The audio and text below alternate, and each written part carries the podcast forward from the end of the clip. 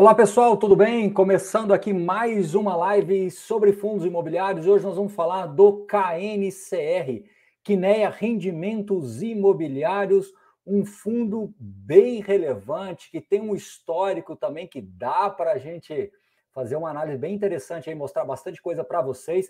O fundo ele existe desde 2012, outubro de 2012. Então lá se vão 10 anos, tem muita história para contar, não é verdade? 10 anos o fundo ele é administrado pela Intrag, a gestão é da Quineia. O fundo terminou agora uma emissão com captação de quase 1,8, mais precisamente 1,77 bilhão.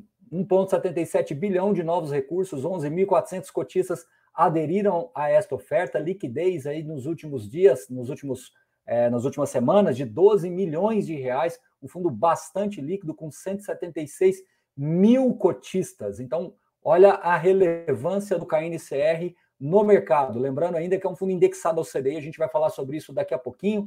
Ele está presente na carteira de muitos fundos institucionais. Entre eles, aqui a gente destaca o RBR Alpha, que tem 1,13% do fundo, Mogno, que tem 0,95%, CAFOF 0,76%, BBFO 0,44%, HSRE 0,43%, HSLG, HFOF, BPFF RBRR, CXCI, Kizu, RBRY, CCME, XPSF, JSAF, ou seja, vários fundos, vários fundos mesmo, aí cerca de 30, 35 fundos, até mais do que isso, com cotas do KNCR na carteira, porque é um fundo indexado ao CDI, então isso faz com que a atratividade dele fique muito é, alta, elevada no momento como esse agora que a gente está vendo de juros altos também no mercado. Quero lembrar a todos vocês uh, que aqui uh, disponível nós temos aqui assinaturas, materiais gratuitos para vocês baixarem, está aqui na descrição do vídeo. Então não deixem de conferir, disponível aqui na uh, na descrição do vídeo, tá? E se você não é inscrito, se inscreva no canal, compartilhe com os amigos, dê aquele joinha e, e deixe o seu comentário também logo aqui abaixo. Bom, a primeira pergunta que chegou é se realmente um fundo exclusivo do Itaú? A resposta é sim e não, ou talvez não e sim, e explico melhor. Ah, o fundo, quando é realizada uma nova emissão, como eu acabei de falar, quase 1,8 bilhão de reais captados nessa última oferta, estas ofertas são exclusivas para clientes Itaú. Então não tem aquele, aquele modelo que a gente está acostumado de direito de preferência, de sobras, oferta pública, daquele, daquele formato a gente não conhece. Então, ele é exclusivo para a base Itaú, tudo bem? Então, esse é o primeiro ponto. O segundo ponto que a gente tem que dizer é que, depois de aderido, o fundo é negociado livremente no mercado secundário. Então, muitas pessoas acham que somente clientes do Itaú conseguem comprar cotas do KNCR. Não, somente na emissão. Depois, o fundo é negociado livremente no mercado, tá? O KNCR conseguiu virar a trava para investidores em geral, e aqui eu explico melhor. O CANIP, o KNHY são fundos exclusivos para investidores qualificados, ou seja, aqueles que têm patrimônio declarado acima de um milhão de, um milhão de reais. Já o KNCR e o KNSC, que também é um fundo é, de recebíveis imobiliários, esses dois são disponíveis né, para investidores em geral. Aqui só uma particularidade, o KNSC, esse sim é no formato que a gente está acostumado, de novas ofertas, direitos de preferência, etc. Já o KNCR é para a base exclusiva do Itaú. Então tá aí, dúvida central respondida para vocês. Mas antes da gente responder mais dúvidas, deixa eu compartilhar uma tela bem bacana. Mais uma vez agradeço nosso ilustríssimo Marcos, Marcos que nos ajuda aqui a fazer, né? O Marcos Gurgel, que nos ajuda diretamente de Natal a fazer aqui o nosso material de apoio para vocês na live. Então, hoje, dia 19 de dezembro de 2022, live de KNCR, né? Poxa, Baroni, o KNCR é um fundo que não conseguiu é, vencer o IPCA mais 6. Isso é bom ou ruim? Bom, nós temos que lembrar a todos vocês qual é a proposta do fundo, né? O KNCR é um fundo majoritariamente alocado em operações CDI+, mais precisamente CDI mais 2, entre mais 2 e mais 2,5, considerando aí a marcação a mercado, ou mesmo a, a, a curva do CDI, do, do, do, do, do CRI, né? Então, em geral, CDI mais 2, 2,5. Obviamente tem os custos, e isso faz com que ele fique mais próximo de CDI mais 1. Né? O fundo tem hoje uma taxa de administração e gestão de 1,08, arredondando 1,10. Então, 2,10, 2,20 menos esse 1,10 está CDI mais 1. Parece pouco, mas a proposta do fundo é ser um ativo pós-fixado pagando mais do que o CDI.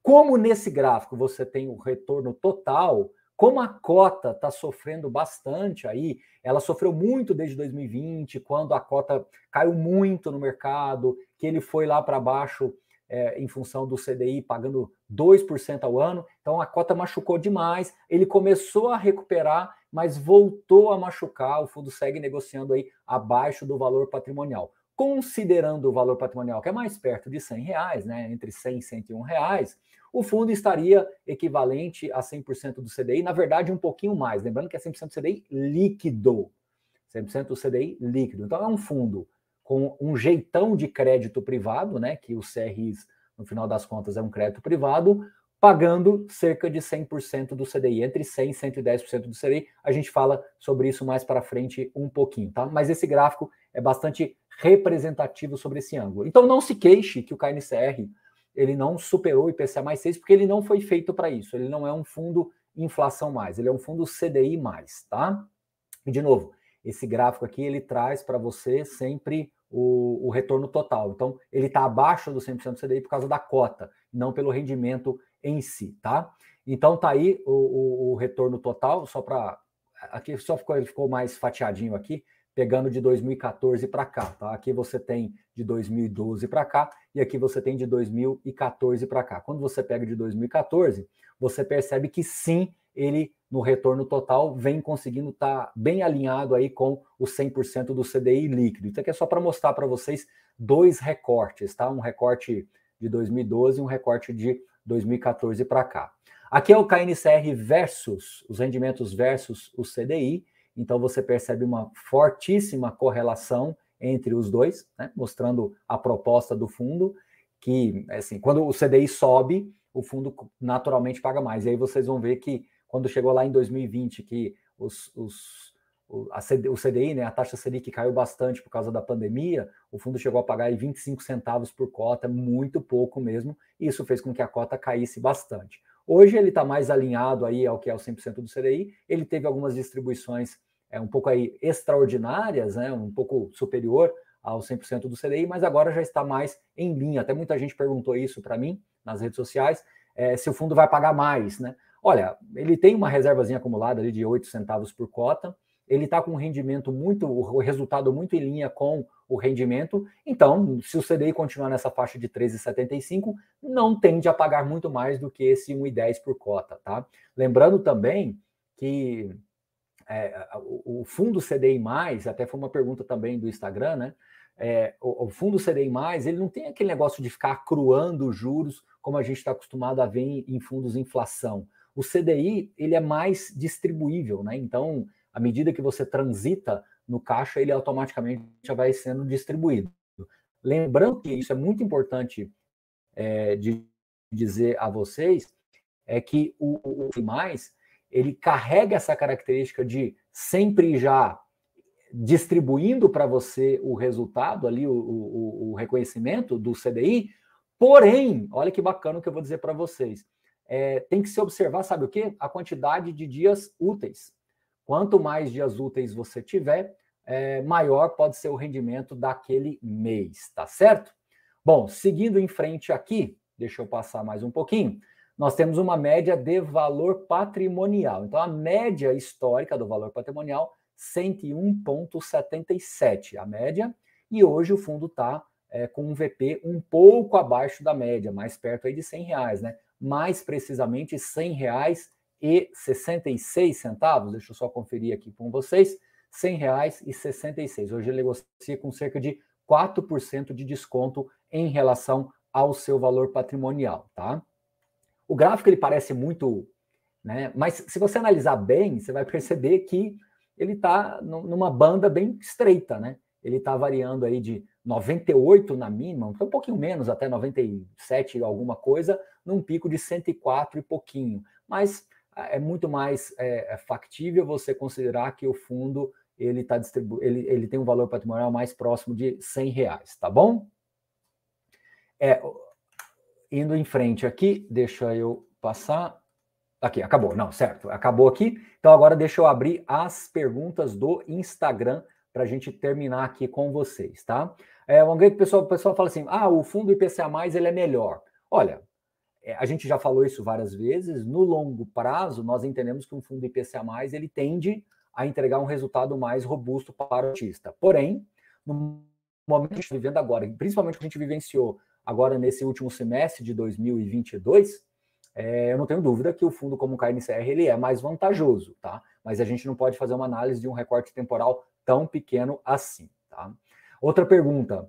Uh, esse aqui do, do VP eu já respondi para vocês. A outra pergunta é: como é que fica a questão da marcação a mercado? O próprio relatório gerencial traz para vocês uma diferença entre curva e marcação a mercado. É, os fundos hoje negociando com descontos patrimoniais faz com que você consiga ter uma operação CDI mais elevado. Então, assim, na curva é CDI mais 2. Considerando a marcação a mercado dos títulos, é mais próximo de CDI mais 2,5, tá? Então, isso é muito importante das pessoas entenderem.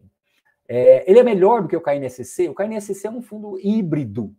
Ele é um fundo que tem operação CDI e tem inflação, inflação mais. Tá? Então, assim, não dá para você comparar. Eu acho que são estratégias um pouco diferentes. Embora eu já tenha falado isso abertamente, né? Eu acho que os gestores têm se complicado um pouquinho nessas subestratégias, né? Eu acho que seria mais fácil é, você concentrar numa estratégia só, tá bom? É, seguindo em frente aqui, o fundo hoje ele tem uma alavancagem? Sim, ele tem uma alavancagem não é nada muito elevado, coisa de 7, 8%, aí mais precisamente 7,4% do, do fundo está em operações compromissadas. O que, que isso quer dizer na prática? O gestor ele toma um recurso a CDI mais 0,6, 0,7, 0,8 e devolve esse e, e, e, aloca, desculpe, esse, esse, esses recursos a CDI mais 2,5, mais 2,7, depende de tudo, tá? Bom, Outra coisa importante, no próprio relatório gerencial, ele mostra a composição da carteira. Você vê que é um fundo bastante focado em operações corporativas. Isso a gente está querendo dizer o quê? Ele basicamente financia aquisições, financia as operações com empresas ou com grupos econômicos de grande porte. Né? Os sponsors, os, os, as contrapartes, via de regra, são contrapartes que têm uma, eu diria assim, uma robustez financeira muito grande. Então, não tenho dúvida de que o KNCR é um fundo clássico high grade. Isso não quer dizer que ele não possa ter um, uma, um default, né, uma situação de crédito, mas a princípio é, ele tende a ser um fundo mais, eu diria assim, comportado sobre esse ângulo, tá? Com relação às despesas, então hoje, se você observar, ele é um fundo bastante eficiente do ponto de vista de é, despesas, tá? Mais ou menos aí 8% das despesas contra as receitas, até um pouco menos em determinados meses. De novo, como eu falei para vocês, o fundo ele vem distribuindo, vem tendo um resultado muito em linha com a sua distribuição. Então, esses 1,10 me parece muito próximo. Eu não vou dizer do teto, porque eu não vou cravar isso com vocês.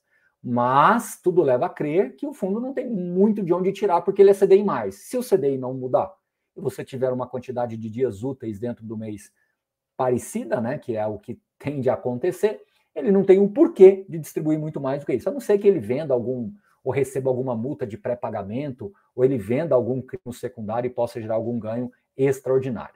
Eu queria convidar todos vocês a verem uma tabela do fundo que mostra que o fundo vem sim conseguindo pagar mais do que o CDI. Então, de novo, ó, vou pegar aqui de novembro para trás. Em novembro, 104 do CDI, em outubro, 104 também, em setembro, 108 do CDI, isso considerando o rendimento líquido. Então, entre 103 e 104, chegou inclusive a pagar em abril 112% do CDI.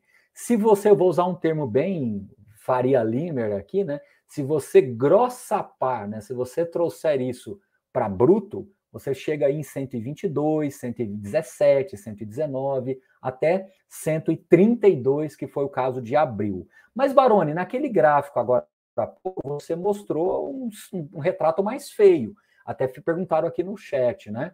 Poxa, o fundo paga menos que eu sei. É que cuidado, aqui a gente está falando dos rendimentos. Os rendimentos, se você olhar isoladamente, eles são bastante competitivos com o 100% do CDI líquido.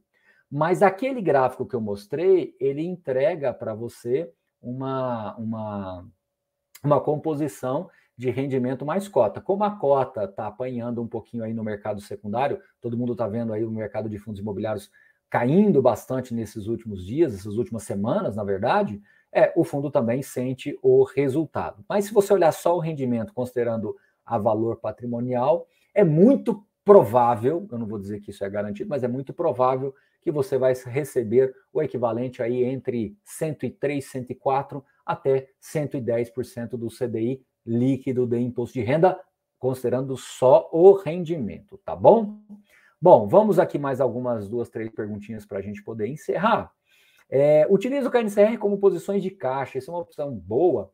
Olha, eu não acho que isso seja tão recomendável assim, né? Você usar um fundo imobiliário para ser como se fosse um ativo seu de liquidez. Eu acho que nesse ponto não é tão interessante assim, até como a gente está vendo agora, né? O fundo está caindo, e vamos supor que você precisasse do capital agora e você tivesse comprado a 103, 102 a cota, e agora ele 96, 95, 97, você teria aí 4, 5 reais de prejuízo na cota, né? Então isso não é interessante. O que eu gosto de comparar o KNCR a um fundo clássico de crédito privado. Isso sim eu gosto de fazer a comparação. Não é um fundo de liquidez, é um fundo de crédito privado.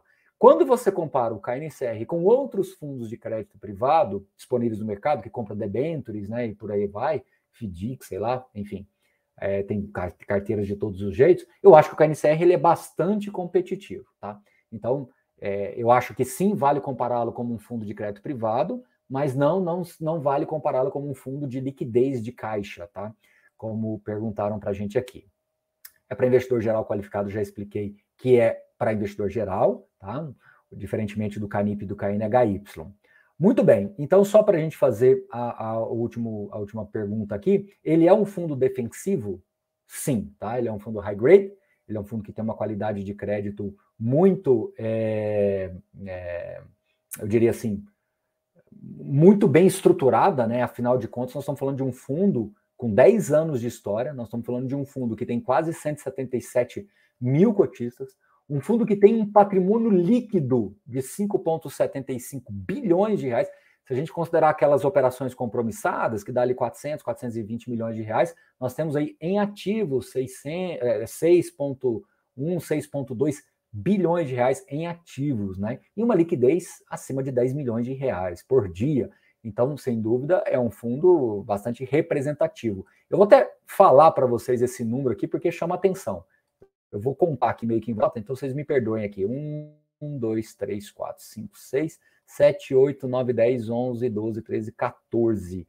Né? Então, hoje, só para vocês terem uma ideia, nós temos cerca de 42 outros fundos de investimentos imobiliários que têm cotas de KNCR. Né?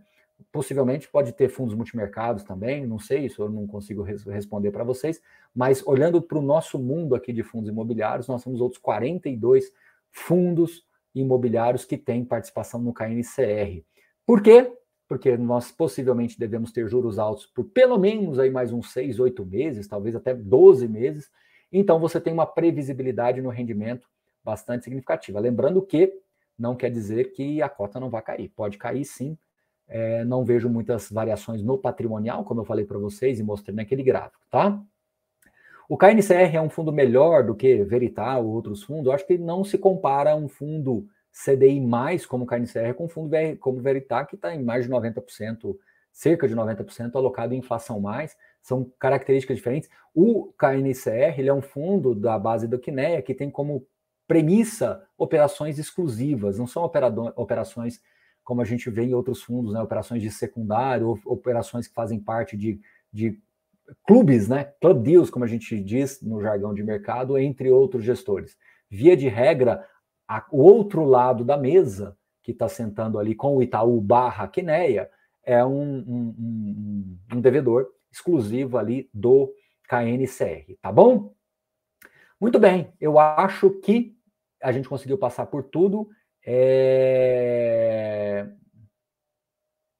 é, o pessoal foi a primeira, foi o primeiro questionamento, tá, pessoal? A questão das ofertas serem exclusivas do Itaú.